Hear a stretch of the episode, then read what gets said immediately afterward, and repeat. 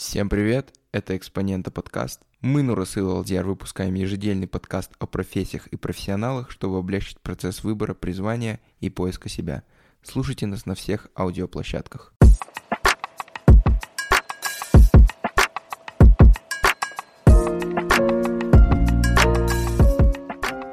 Сегодня у нас в гостях э, Бота Госхаукенова, э, врач, доктор медицины. Мы все, мы за вами очень пристально следили во время пандемии за вашей волонтерской деятельностью в Медсуппорт KZ.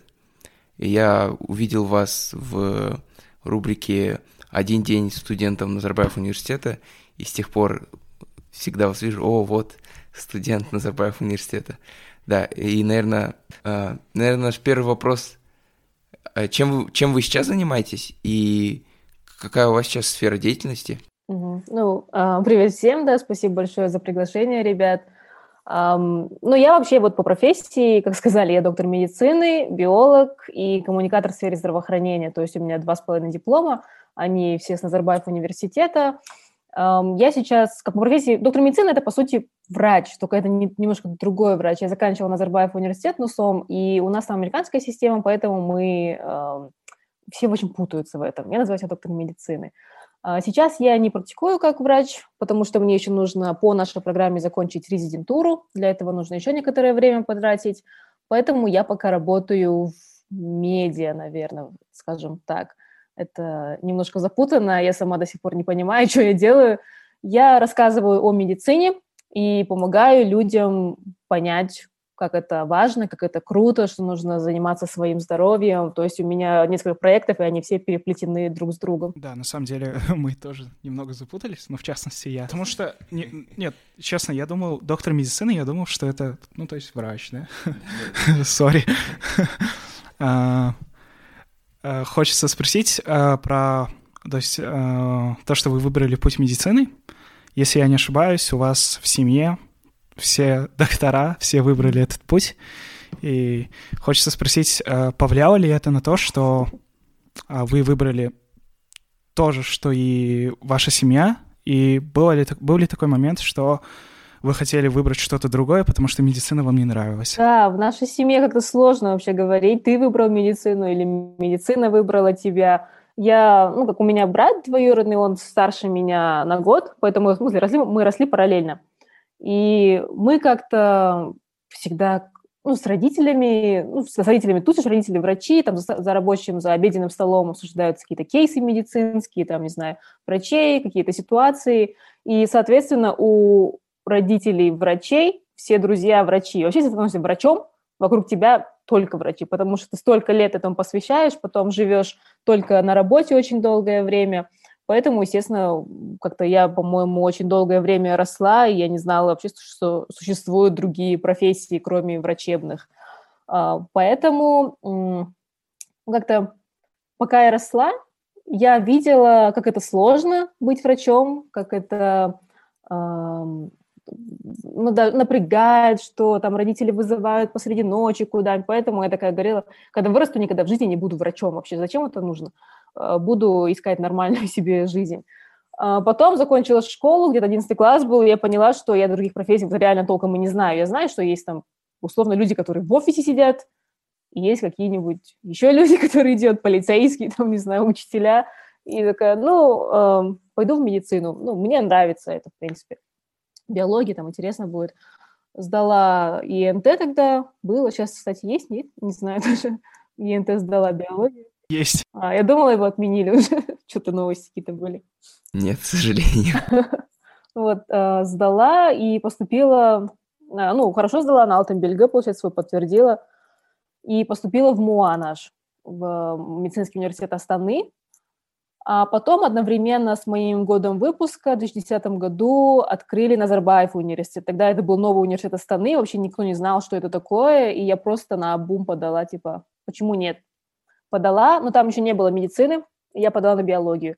В итоге вот закончила бакалавр по биологии, а, а потом думала, что я не хочу все равно в медицину идти. Когда как-то столько лет идешь к этому, непонятно вообще, нужно оно тебе или нет. Я закончила свой бакалавр, помню, четвертый курс.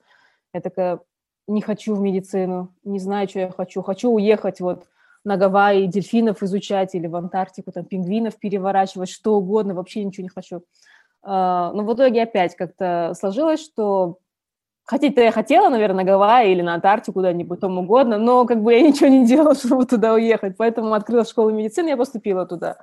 И как я поняла, что я хочу стать врачом, это, наверное, уже к третьему курсу только. То есть на нашем меди там четыре курса всего. Ты учишься, первые два курса – это теория, то есть это чисто учебники опять, а, тебя не подпускают пациентам, ты сидишь и зубришь целый день. То есть, э, если кто-то ребят, не знаю, будут слушать, захотят идти в наш мед, понимаете, что все мои однокурсники, с которыми я училась, после четвертого курса они закончили, взяли диплом и пошли работать в крутые компании какие-то, не знаю, зарабатывать, успешный успех такой достигать. А я закончила, и я опять села на два года за учебники. Я такая думаю, зачем мне это все нужно? Потом на третьем курсе, конечно, уже вот у нас началась практика на третьем курсе, и моя первая ротация была это хирургия. И я пришла на хирургию и такая, а, тут классно, я хочу быть врачом, я хочу тут находиться постоянно, круглыми сутками, все, я буду здесь жить, перевожу зубную щетку, остаюсь здесь. А, ну, в принципе, так оно и прошло. Там третий-четвертый курс, это такие чисто у нас были практические годы. Ты проходишь основные медицинские специальности, там терапию, хирургию, акушерство, гинекология, педиатрия, там инфекционные болезни были, семейная амбулатория, ну и прочее. И там уже, по сути, выбираешь, кем тебе стать. И вот это реально были третий-четвертый курс, когда я поняла, что врачом быть очень клево. Ну, то есть мне уже было... Сколько мне было? Сейчас я посчитаю. 24 э, мне было на тот момент. Я только тогда поняла, что я реально хочу быть врачом. Получается, вы сначала изучали биологию, это у вас был foundation, да? И, и потом еще какое-то время вы изучали биотехнологию, да, и потом вы перевелись как на медицину? Нет, у нас, получается, система же, э, американская система образования, на мед можно поступить с каким-нибудь бакалавром, то есть ты уже должен иметь какое-то хотя бы образование и потом идти на мед. Я вот закончила в 2010 году, я поступила, э, у нас обязательный был foundation, foundation у меня был в Назарбаев университете по биологии и химии, потом с этим foundation ты поступаешь на бакалавр, бакалавр у меня был по биологии, с уклоном в биомедицину, типа там можно было как трек выбрать. Mm-hmm. И там еще можно было майнер сделать. И майнер у меня вот был в коммуникациях в сфере здравоохранения. С этим я закончила, и с этим вот... Да, вот я, я хотел спросить про ваш майнер еще. Майнер, ну, он как health communication у меня называется, то есть как рассказывать о здоровье, наверное, понятно. У нас прям, ну, у нас, по сути, health communication у нас был один предмет только. А остальные были просто communications, э, разный вариант. И оно все у меня слепилось в майнер. Ну, просто помните, что я поступала, я первый выпуск Назарбаев университета, это все было очень экспериментально. То есть на нас экспериментировали, чтобы сейчас ребята хорошо учились. Э, вот, майнер. А, и вот с этим дипломом бакалавра биологии и с, с майнером я поступила уже, сдала опять все экзамены, прошла там комиссию, отбор, поступила в школу медицины Назарбаев университета. И это я закончила в 2019 году. То есть у нас такая система. И сейчас нужно пройти еще резидентуру. То есть если ребята хотят становиться врачами, то это надолго. это долгое обучение. Да, там есть же мифы всякие, то, что на врачей надо учиться, да, на меди там 156 лет. Это не миф. Не, этот, я, я еще хотел спросить, вот вы говорите то, что вы первый выпуск, вы фотографировались с первым президентом, там же есть такая фотография, где... Она висит в универе. Да, круто, а, круто. Это, да, это было в 2010 году, у нас есть фотка, и я такой заняла тоже стратегическое место, что я, когда фотки все обрезают, ну, типа, первого президента, чтобы куда-нибудь там запостить, я всегда оказываюсь на этой фотке, потому что я не так далеко стою. Там такое маленькое мое лицо, но, в принципе, оно где-то рядом. Круто, круто. В принципе, да, да, так что... Вот, получается, э, и вот то, что вы майнер взяли, Health Communications, это же было такое, ну, решение, насколько оно было осознанным, и вы, ну, вообще, как думаете, типа, не зря взяли майнер, что это в итоге вы стали как бы блогером, вы, в, таким с большой аудиторией, э, вели медсуппорт. Это я просто к чему, то есть э, многие, ей, пример есть такой, когда Стив Джобс э, изучал каллиграфию и говорил, то, что, типа, блин, зачем я это делаю? а потом, когда он создавал Apple, ему это очень пригодилось. И у вас было такое? У меня вот все, вот майнер мне начал пригождаться только вот в прошлом году. Я когда начала рассказывать вообще о медицине, начала блог свой, ну, вести уже целенаправленно, начала в медсаппорт активно работать. Тогда я поняла, что майнер это было клево, в принципе, так. Тем более у нас там проект один сейчас есть, и эм, меня на этот проект вывел мой бывший преподаватель по вот health communication. То есть он такой э, говорит, ну, как мы закончили давно же, в 2015 году, говорит, я увидел твой Инстаграм, и я прям так загордился как преподаватель тобой, такой думаю, да, вот, наконец-то пригодился он. Но все время до этого я думала, зачем мне вообще этот майнер нужен? Как бы он непонятно, как его на русском еще указать. У нас же такого нету прям какого-то прям вторая специальность диплома, майнер, что-то такое. А, и на моих дипломах, по-моему, толком даже не указан нигде. А, я не знаю, в транскрипте он, по-моему, только прописан. И поэтому я думала, что, ну, бесполезная немного вещь, а оказалось нет. А, но, в принципе, у нас майнер получался как... Это только неосознанно реально было он у нас получился, потому что во время моей учебы у нас э, была необходимость закончить некоторое количество, закрыть кредитов по вот э, гуманитарным наукам. То есть можно было ли, можно было из Humanities что-нибудь взять, из SHSS, либо Communications курсы закрыть. И они, в принципе, по сравнению с биологией были легче, с биологией, химией, с физикой, что там угодно было. Они были намного легче, и мы их брали поэтому. Тем более ты там, когда составляешь свое расписание – там же ты не можешь только тяжелые предметы весь семестр поставить, ты с ума просто сойдешь. Поэтому ставишь легкие предметы на протяжении там трех лет. И оно выливается в майнер у тебя в итоге. Вот у меня он так вылился. В принципе, нормально получилось. А вот насчет использовать, да, ну, мне кажется, ты никогда не сможешь так прогнозировать, что тебе понадобится, что, ты, что тебе не понадобится.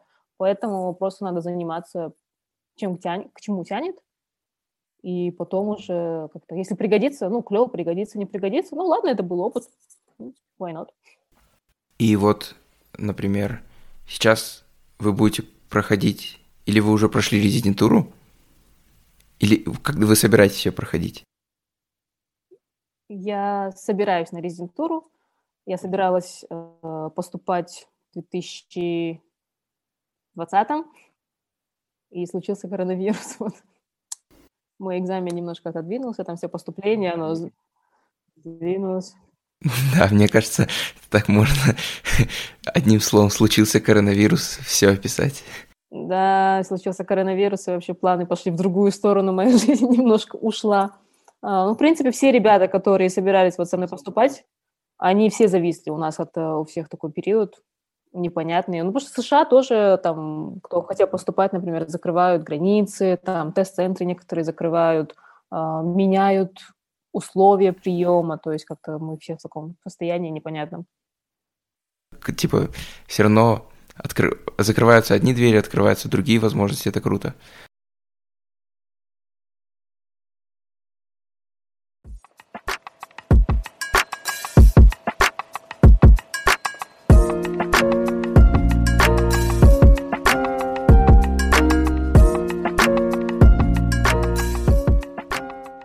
Так, у нас прошла, произошла неполадка, и вот вопрос был про резидентуру. Что это? Это медь, как медсестры, да, которые сидят рядом с врачом, помогают, да, ему? Вот, эм, про медсестер, медсестры другое образование, это вообще отдельное образование. И, кстати, в Штатах у них несколько степеней разных есть медсестер. То есть там есть медсестры, которые могут, в принципе, решить, ну, как работать, как врачи, по сути. Они решения там принимают по лечению пациентов, они э, там могут вести, какие-то там дискуссии устраивать тоже. А, ну, в основном медсестры, они, да, они помогают больше врачам, э, пациентами занимаются, вот такого плана, что там у одного врача может быть не знаю, очень много разных пациентов, и операции могут быть, и бумаги, и прочее, прочее. То есть медсестры помогают ему в этом. А резидент, ты ниже всех. Ты просто делаешь все, что тебя попросят, и ну, выживаешь. Это такая проверка проверка резидентуры, проверка службы, то есть как выживешь, тебя кидают просто в море, выплывешь или не выплывешь ты из этого моря, вот такого плана, как это, это резидентура. Ну, такая это уже общая. Там можно разные выбрать. Можно по терапии, можно э, по, еще сузиться сразу какую-нибудь э, гастроэнтерологию выбрать. Вот там в хирургию можно пойти, можно в общую пойти, можно сразу в пластику, онкологию, куда угодно. То есть разные варианты есть резидентуры. Да. И я просто вспомнил, вот ты была в подростковых кабинетах? Да. Да. И ты там заходишь, и вот есть как бы врач, который врач, и у него там две-три да, да, да, да. девушки, и она им там говорит, так, вот ему справку, вот ему этот, и у нее такая система вокруг нее собрана. Да, да, своя экосистема. Да, да, да, я вспомнил. Когда, когда идешь за справкой или еще за чем-то. А, из, то есть э, ранее вы сказали, что вам очень понравилась, то есть хирургия, и еще вы там пару дней назад выкладывали в историю, как... А, Вы разрезали живот. Да, да, да. И да, да, про сердце, да, вроде было да. еще. Да, и то есть вы после резиденту... резидентуры хотите стать хирургом, да? Да, то есть я хочу на резидентуру вот пойти на хирургию, э, что мне нужно, мне еще лет пять нужно отучиться на хирургии. Я пока еще не выбрала на какую, потому что мне, в принципе, ну, много чего нравится. Я, я пока даже не, не села принимать это решение, там мне нужно сесть и подумать. Ну, хирургия просто... Это клево, я даже не знаю, почему это так интересно. В принципе, вот у меня на третьем курсе, как мы начали практику, а, у меня самая первая ротация – это была хирургия. То есть, там, представьте, сколько я пять лет училась просто там на биолога, потом два года сидела чисто за учебниками пациентов, там видела, может, раз в месяц в лучшем случае, и потом тряслась и боялась их. И тут третий курс, нас пускают сразу на практику, все говорят, так, такого-то числа, там, в 7 утра приходите в больницу, приходите в отделение хирургии, такой-такой этаж. И мы приходим, конечно, такой, стоишь, боишься всех, трясешься, потому что не знаешь, как тебе врачи отнесутся, не знаешь, как пациенты будут на тебя смотреть. И подходишь, и ничего не знаешь. Типа ты много чего учил, но ты, по сути, ничего не знаешь. Ты не знаешь, как там в реальности это все работает. И ты приходишь, и такое, вот тебе вот такая-то палата, вот такие-то истории болезни на твои, иди там, лечи пациента. И ты господи, что делать? Тебя трясет, как осиновый лист. В итоге, ладно, разговариваешь с пациентами, там параллельно читаешь все в учебниках про его болезни, там, ну, сутками живешь. И я помню, просто у меня первый пациент, которая была, это был, эм, она, у нее был рак желудка, то есть ей удаляли желудок и мне нужно было собрать ее историю болезни, подготовить к операции, все рассказать, и потом пойти на операцию, ну, посмотреть и поассистировать. И я, я, по-моему, рассказывала несколько раз эту историю, постоянно друзьям более рассказываю. Я шла на свою первую э, операцию и жутко боялась, что я приду туда и упаду в обморок и опозорю всех своих родственников, всех, всех духов предков, просто они будут от меня отрекутся, потому что ну, просто я из врачебной семьи, и тем более у меня отец хирург, у меня дед хирург, э, мама гинеколог, сейчас хирургический гинеколог тоже. Я думаю, вот, блин, поз... а, тем более оперировали еще папины коллеги бывшие. И я пришла и думаю, вот, блин, сейчас, если упаду в обморок, все, все расскажут всем, наверное, все будут знать об этом. Но нет, такая зашла, и я смотрю на операцию и понимаю, что мне капец нравится, мне, мне интересно просто смотреть, что там внутри, как это все делают, техника такая там, блин, летают зажимы, все, хирурги так работают, клево зашивают. Я, ну, еще в маске же, как это тогда, ну, в больнице были. И я понимаю, что я стою и улыбаюсь просто, потому что мне нравится, мне просто нравится там находиться. Ну, как не страшно вообще было ни разу. Эм, не знаю, и отвращения никакого-то не было, страха крови тоже не было. Мне просто сразу понравилось, и я, в принципе, третий курс, ну, у меня хирургия, сколько там у нас было, 6 недель, 4 недели хирургии у нас была. Я полностью там, не знаю, вот в 7 утра приходила, наверное, ну, там 8 до 11 оставалась зачастую, что клево было. И четвертый курс у нас уже были куча предметов на выбор. В Назарбаев университете у нас можно выбрать э, как элективы они называются, ты выбираешь предметы, которые тебе интересны или там в твою специальность в пойдут. И у меня очень много хирургии там было. И мне, в принципе, даже разрешили уже первую операцию там сделать. Ну, конечно, под присмотром хирурга, он рядом стоял, мне все это э, рассказывал, рассказывал, что делать, но я сама это все делала. И, господи, я помню, я пришла тогда... А, а я, я пришла с пересдачей экзамена, потому что я завалила терапию, Такая, мама, если ты слушаешь, то сори. Я завалила терапию и пересдавала ее. я вышла, и мне позвонил хирург, говорит, мне нужна помощь, твоя помощь на операции, подходи. Я сразу побежала в больницу, конечно, да, помогу запросто, вообще изи в любое время суток. И мне говорит, на, ты делаешь операцию. Я такая, что? Я думала, испугаюсь. Но, в принципе, я даже, это настолько неожиданно было, что я даже испугаться не успела, и, в принципе, сделала все это, когда офигеть. Когда даже собака дома умеет делать операцию, да? Настолько все врачебные, да? Еще у меня, у меня такой вопрос. Э, можете рассказать, как хирурги моют руки? Я просто смотрел одно видео на ютубе. Там врач показывает, как как они там чуть ли не начинают... Чуть ли не полностью. Да, да, чуть ли не душ начинают принимать. Они так прям тщательно моют руки. Ну да, надо же... Э, главное, когда ты идешь на операцию, главное не сделать пациенту хуже. Как бы мы все поняли, что когда, когда изобрели, вообще как изобрели вот это все оперирование в перчатках, вот эту обработку рук, а, это же долгое время врачи такого не делали вообще. Они там без перчаток оперировали, они просто там водичкой мыли, что-то такое. И пациенты умирали. Тогда еще, по бактерии даже не изобрели, ну, блин, никто не понял, что за там таинственные духи убивают пациентов. Потом уже вот эта вся история была, когда изобрели бактерии, ой, изобрели, открыли бактерии, а, поняли, что это микроскопические организмы, которые вызывают осложнения, и начали вот, что хирургам надо мыть руки. И поэтому главное, когда ты идешь на операцию, твоему пациенту и так плохо, потому что он на операции. Главное не сделать ему хуже, чтобы ты не принес какую-то бактерию или там, не знаю, страшный вирус и не усугубил его состояние. Поэтому очень тщательно моются руки – Сначала ты три раза моешь руки с водой мылом, желательно еще в горячей воде, и мыться, ну, там специальная техника, то есть ты моешь так, потом переворачиваешь, потом между пальцев моешь, потом каждый пальцы отдельно моешь, большой палец отдельно, поднимаешься вверху, кисть моешь, потом до локтя полностью руку моешь, и так три раза. И смывать нужно не касаясь ничего. То есть ты намылил руки и вот так э, как-то проводишь руку под струей воды, чтобы у тебя еще вода правильно стекла по локтю, чтобы она не стекала у тебя по пальцам. Три раза моешь вот водой с мылом, потом три раза то же самое делаешь с антисептиком. То есть там есть антисептики вот спиртовые, ты три раза также до локтя полностью все обрабатываешь. И когда ты студент, ты приходишь только на операции, всегда есть медсестра там. Э, очень строгая медсестра, которая будет как коршун смотреть над тобой, правильно ли ты помыл. И если ты неправильно моешь хоть что-то, она тебя заставит перемывать руки еще по несколько раз. Ты можешь, полчаса, ты можешь на операцию не успеть свою, потому что ты будешь под ее надзором час мыть руки, наверное, только, пока правильно не научишься это делать. Потому что это очень важно.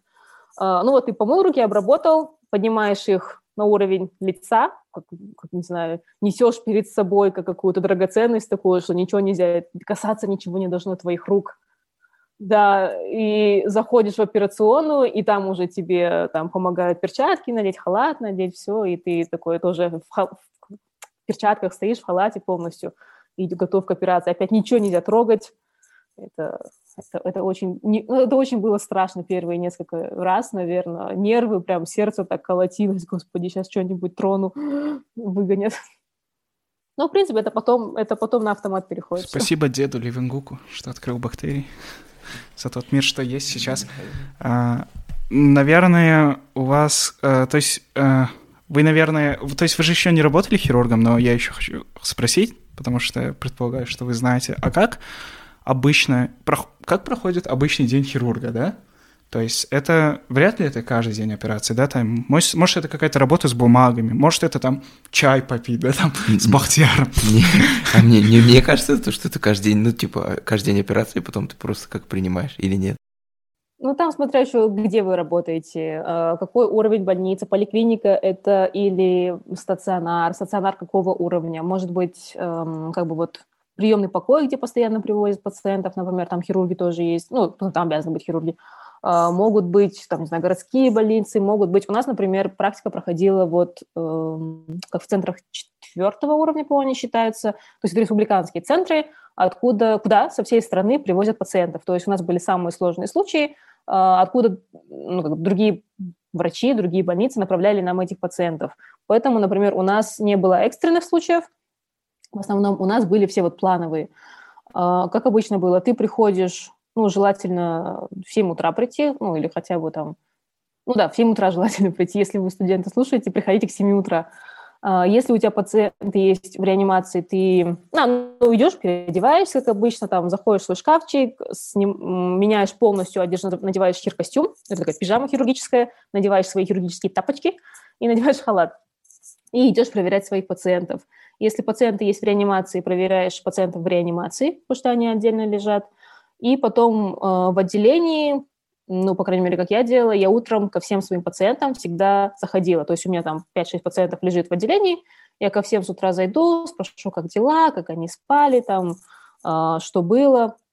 А, до этого, до этого, если у вас там такая штука есть, если э, вашему пациенту нужно какой-то на анализ сдать, то есть они, например, вчера сходили, анализы сдали свои, или там обследования какие-то, обычно утром все приходит. Там они пошли, КТ сделали, КТ приходит. Вот ты первый раз сначала идешь в ординаторскую ищешь свободный комп, проверяешь все анализы, проверяешь все исследования, потом ты идешь своим пациентам, а, спрашиваешь, как дела, как спали, вот, что, как там у них настроение, там, не знаю, ну, как человек болеет, лежит в больнице, и твоя задача хоть немножко ему, блин, полегчать, чтобы ну, что-то заботишься о нем, показываешь, там, э, интересуешься, в общем, такое.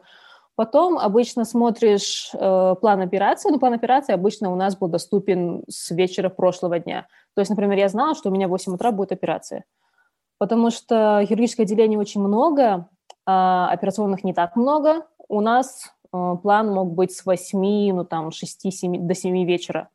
То есть если у тебя какая-то большая операция, обычно тебя ставят утром, сразу на 8 утра, ты идешь на операцию, и потом по мере освобождения идут другие операции. И ты под это, в принципе, подстраиваешь свой день. Если ты в 8 утра идешь на операцию, значит, ты где-то в 7 с чем-то ты должен пациента уже ну, подготовить своего, э, и там, ну, маркировку сделать, беру такой фломастер, рисуют на животе, например, где будет надрез. Нарисуют, пациенту все объясняешь, что там вот вы сейчас, мы поедем в операционную, я буду рядом, у вас там, вы уснете, будет операция, потом вы проснетесь, я буду рядом, вот такого плана все делаешь. Едешь с ним в операционную, а, и пока хирург э, приходит, не знаю, работает или что он там делает, обходит своих пациентов, ты готовишь всего ну, пациента там же очень долгая подготовка этой самой операции. Пациентов там измеряют, у них там, не знаю, давление, анестезиологи могут осмотреть еще раз, можно подготовить необходимые инструменты, которые тебе надо, там, ну, вся идет вещь. Потом сама операция.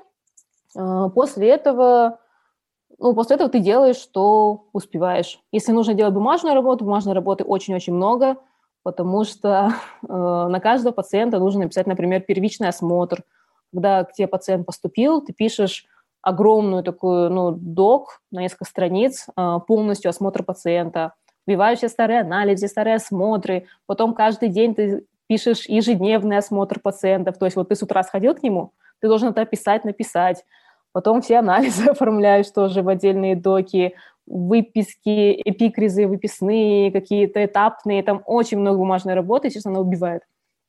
А, если Кроме этого, если ты успеваешь это сделать, у тебя еще в поликлинике бывают приходят пациенты. Тебе нужно бегать в поликлинику и принимать новых пациентов, смотреть. Или поступают новые пациенты, ты тоже должен сбегать вниз, их принять и положить. То есть работа вообще никогда не кончается, и это такое веретено, я не знаю. Ну, между этим чай можно попить, да. Вы, вы сейчас э, все это рассказали. У меня этим летом у самого была операция, и я прям вспомнил, как ну, угу. как я, во-первых, тогда был, была еще же пандемия, я сдал бесплатно в поликлинике тест на коронавирус. Я такой думал, вот, спасибо, короче. Э, и... Надеюсь, ты был отрицательный, да? Я просто, мы встречались, да? Не-не, отрицательный я был. Хорошо. Потому что они проверяли. И, не, я просто хотел рассказать то, что как, как э, все это проверяют, ну, я как смотрел, и как для меня, например, было важно, чтобы Э, например, зашли у меня перед операцией, спросили, как дела, потому что ты сидишь там, нервничаешь, ты думаешь, типа, блин, вдруг, я не знаю, я сейчас там, мне неправильно порежут, я истеку кровью, и я умру, короче. А, ну, очень, типа, важно, что те кто-нибудь зашел и сказал, типа, все нормально. Короче, мы умеем резать людей, условно. Да. Да, если реально слушают ребята, будущие студенты, пожалуйста, ну, как бы ваша работа как студента, наверное, как бы не прям делать операцию, потому что это работа врача. Ваша работа – это а, заботиться о пациенте. Вот в течение дня даже заходить. А, пока у вас не так много пациентов, в течение дня просто заходить к пациенту, вот реально спрашивать, как дела, интересоваться их состоянием, потому что это очень помогает э, людям вообще. Потому что они нервничают, а когда нервничают, там еще могут какие-то проблемы могут вылезть, давление у людей поднимается. Поэтому это очень важно, вот именно забота о пациентах. как раз клиническая работа. А, я еще хочу спросить, а, не знаю, насколько это будет релевантно спрашивать, так как вы, то есть э, у докторов, да, но какой у вас самый интересный и скучный момент, допустим, работы, да? То есть у каждого он личный, и у доктора, наверное, странно спрашивать, да? То есть вам интересно там резать людей. Но, но это, равно... это ответственно, то есть? Да, мне кажется, это для кого-то может быть очень интересным, да? Ну, это как раз, да, потому что это ответственность, потому что это предполагает определенный уровень навыков, потому что, в принципе, там совершенства нет предела. Там, например, у нас мой любимый хирург, э, моя такая профессиональная любовь, он, умел, он умеет работать то есть, так виртуозно оперировать, что просто мы, например, дрались, чуть ли кто пойдет ему ассистировать, потому что он настолько это делает клево, ты понимаешь, что ты всегда можешь учиться и всегда можешь становиться лучше. Вот именно, мне кажется, вот такая работа, которая и сложная, и ответственная, но при этом ты понимаешь, что у тебя получается, она и делает работу интересной. Поэтому там каждый день, в принципе, были... Ну, каждый день он новый, каждый день интересный. Прямо из такого, чтобы э, самое клевое было. Ну, самое клевое, да, вот моя первая операция такая прям большая. Э, это было... Это нечто, конечно, было. Потом этот, ну, пациента этого помню, все. Я не знаю, правда, конечно, сейчас что с ним. Надеюсь, он жив, надеюсь, у него все хорошо, потому что там у пациента был рак, а, вообще поджелудки. А так из кейсов что было? Моя, а, моя первая пересадка печени длинная, очень клевый был случай. Это моя первая операция, на которой я стояла там 9,5 часов, по-моему. А, это от разреза, от живота, то есть мы готовили того, кто получает орган. Готовили реципиента, то есть нужно было разрезать, убрать э, его печень и подготовить место для новой печени. Потом эту печень положить, пришить все сосуды. Там вот эти операции они настолько виртуозные, там нитки, они невидимые, они настолько тоненькие, что их вообще невозможно увидеть. То есть каждый трансплантолог, он носит такие специальные очки с линзами, которые увеличивают, поэтому они видят эти, эти нитки.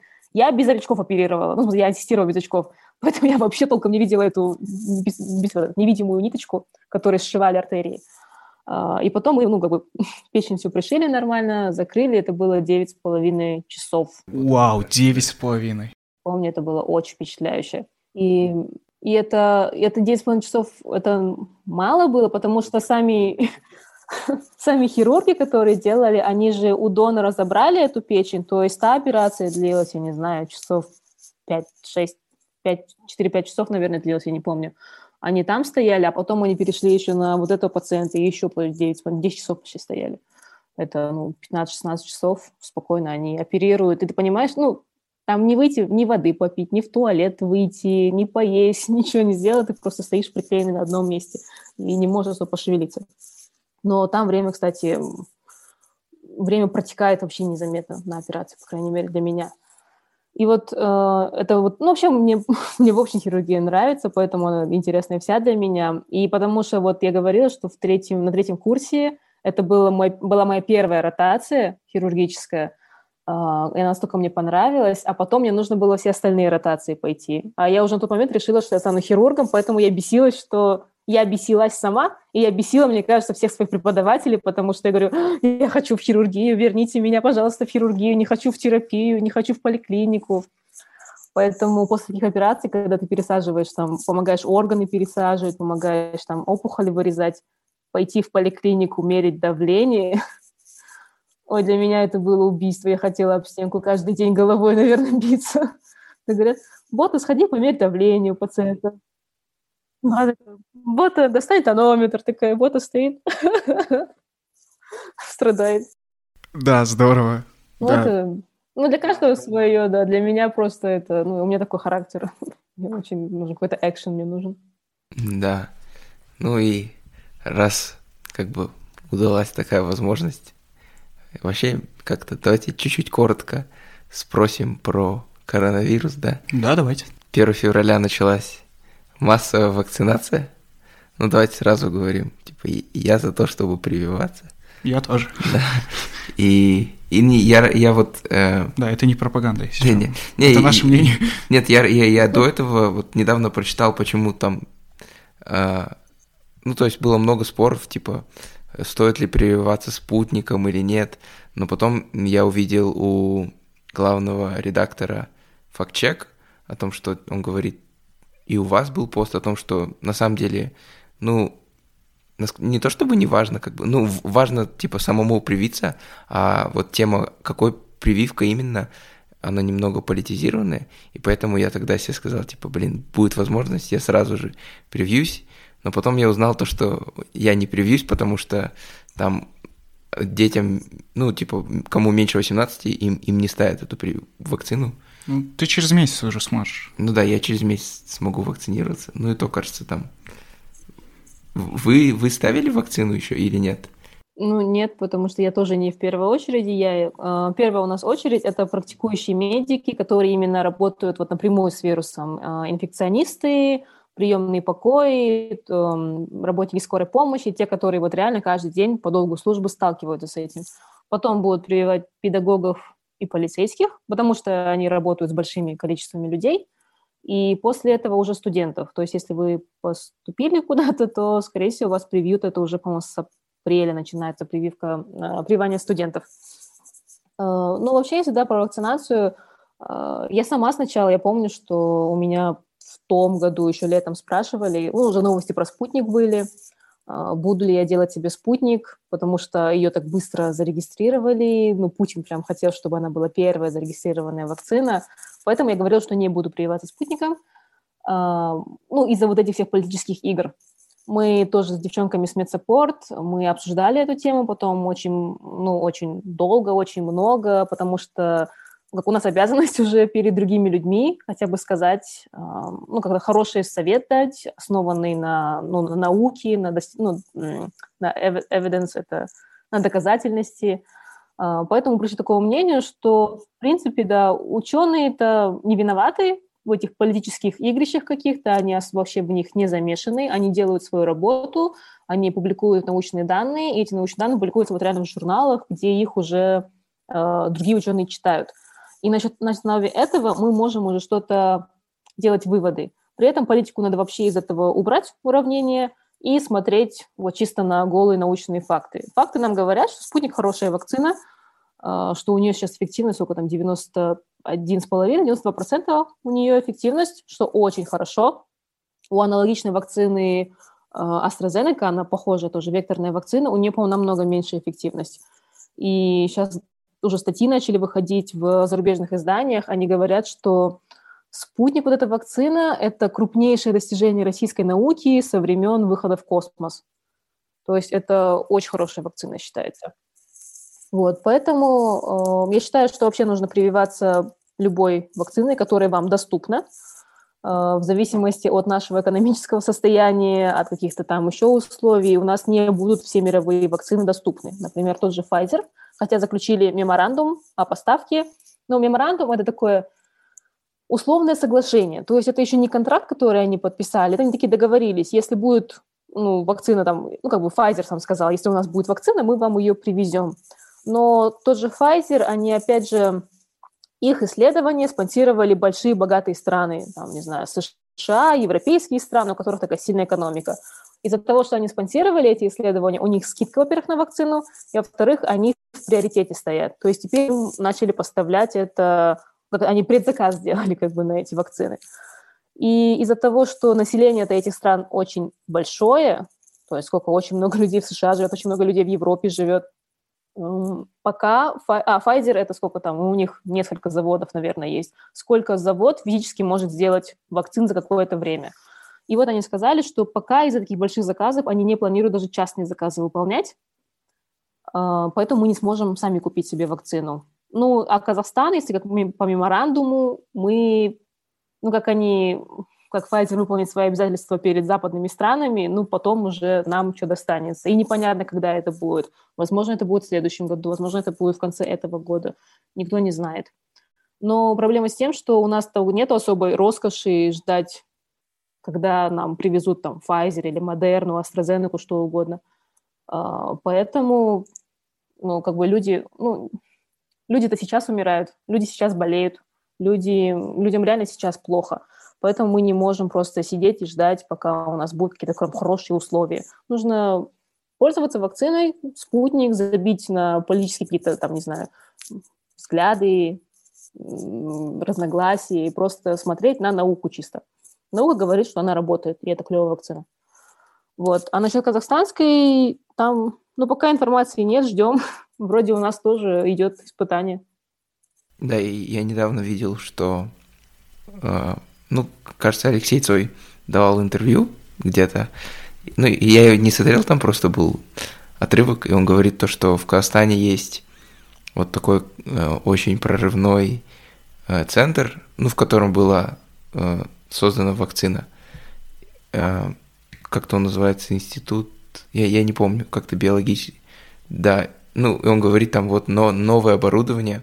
Вот как вы это можете как бы оценить, потому что, ну вот, нем, нем, немного контекста, э, там процент э, ВВП Казахстана, который тратится на науку, оно там меньше 0,1, знаешь? 0,1%. Да, да, да. И там, там ну, где-то сравнивали, что в Казахстане тратят э, больше, больше на как бы освещение в СМИ, чем на науку. Да. И вот такой как бы плавный переход. Э, какие у нас, наверное, есть проблемы в сфере, давайте так скажем, медицины как науки, потому что ну, я, так, это вот именно как бы сама медицина и вот наука как медицина, они же очень связаны, да? А, ну, в принципе, нет. А, в основном большинство врачей это просто практикующие врачи, то есть они используют... А, почему мне еще нравится моя профессия? Потому что у меня наука ну, сложно идет. Я вообще... Ну, мне нужно заставить себя идти в лабораторию, какие-то научные работы читать. Поэтому ученые в основном такие врачи, которые там шарят в этом, они создают клинические протоколы. То есть клинический протокол, они смотрят на все все публикации на эту тему и выбирают там, судя там по 357 публикациям таким-то, в таком-то случае лучше делать вот это. И ты уже как врач практикующий, ты просто пользуешься этим э, и особо не заморачиваешься. Конечно, если ты хочешь быть э, как бы на острие новостей, наверное, если ты хочешь, там, тебе особо какая-то тема интересна, ты сам будешь мониторить вот эти научные публикации и применять их в своей практике, если ты хочешь быть, там, не знаю, в тренде в каком-то или, ну, впереди всех идти. Но таких немного, и поэтому медицинская наука, она идет отдельно. Как бы сейчас стараются, чтобы врачи все в больницах делали какие-то научные публикации, чтобы они занимались наукой, но как бы у нас, по крайней мере, в Казахстане это не так сильно развито, потому что все равно у нас у врачей как бы без науки огромная нагрузка. У нас очень сильно не хватает врачей, у нас вообще не хватает не только врачей, вообще медперсонала не хватает, не хватает там медсестер, не хватает еще каких-то там ну, помощников для врача, чтобы облегчить ему работу. То есть у нас врач, у нас врач делает все. Ты должен и, например, тот же хирург, и там с врачом общаться, с пациентами общаться, и конфликты решать, и бумаги заполнять, и сдавать стат-отчеты какие-то, в, то есть ты должен еще в конце посчитать, сколько твоя операция там стоила, какие-то процедуры, и сдать финансовый отдел. Потом ты должен ну, саму операцию делать постоянно, и как бы не разорвешься. И, и еще пытаются сверху науку эм, на врача повесить, чтобы ты еще успевал в лаборатории сидеть, там, не знаю, какие-то эксперименты проводить свои, еще публиковать это, писать, публиковать. То есть это очень сложно, мне кажется. Если мы хотим, а мы должны к этому стремиться, чтобы наука у нас развивалась, нам нужно создавать условия для людей, где они смогут делать эту науку. То есть почему нашей вакцине тоже можно верить? У нас очень много талантливых людей, очень много талантливых врачей, очень много талантливых ученых. У нас нет условий для их продуктивной работы. То есть э, почему, наверное, было возможно создать вакцину от коронавируса? Потому что, в принципе, по всему миру. Обычно, чтобы выбить себе условия для создания какого-то научного изобретения, ты идешь, очень долго обиваешь пороги, выбиваешь гранты, ищешь деньги, ищешь какие-то инструменты, и это все занимает время. А с коронавирусом ну, ученым дали на блюдечке, вот вам денежки, вот вам условия, пожалуйста, сделайте нам вакцину. И мы увидели, что если такие условия создать, как это хорошо работает, то есть это можно, можно сделать быстро, можно сделать эффективно. И поэтому в Казахстане, если мы хотим каких-то там крутых изобретений, нам просто нужно реально создавать больше условий хороших для ученых, для врачей, чтобы они оставались, чтобы они хотели работать. Э, врачей немножко разгрузить надо еще к тому же и привлекать, наверное, больше молодежи в, в профессию. А это можно сделать, создав хорошие условия труда. То есть все в одно упирается. Я думаю, на, на этой ноте... Да, давайте перейдем к финальному вопросу, да? Да нет, я думаю, без него, в принципе, как бы... Э, мне хочется пожелать... Ну, то есть вообще у нас финальный вопрос, какие у вас планы на будущее? Раньше мы говорили, какой у вас план через 5-10 лет, и нам говорили, типа, блин, сложно. Ну, вы, вы хотите поступить сейчас на резидентуру, да? Я хочу стать хирургом, да. Да. Хочу вернуться к этому. А, а, и, а есть уже, или это пока не оглашается, куда, то есть... Да, если там преоперационный план на будущее, да? Пока не знаю. Ну, в плане просто я много чего планировала на прошлый год. У меня прям уже по месяцам был расписан план, и а, ну, как бы жизнь, она всегда поворачивается с неожиданной стороны, и когда ты считаешь, что у тебя все схвачено уже, знаете, внезапно прилетает, вот пандемия тебе прилетает в лицо. Поэтому я даже перестала что-то загадывать. Что получится, то получится. План на этот год вообще, что медсаппорт стал крутой организацией такой для на весь Казахстан. Да, подписывайтесь на медсаппорт, узнавайте больше о, о медицине. Да, будем рассказывать. Ладно, да. Не, я, я хотел сказать, что надеюсь, что послушав, э, ребята захотят, я не знаю, ну, заинтересуются медициной, как вы сказали, очень много талантливых людей, чтобы они больше заинтересовались и чтобы создавалось больше условий. Да, или те, кто хотят стать врачами, поняли больше, чем да. они знали. Да, ну вот, спасибо большое. На связи был экспонент подкаст Потагос Халкенова. Всем пока. До свидания.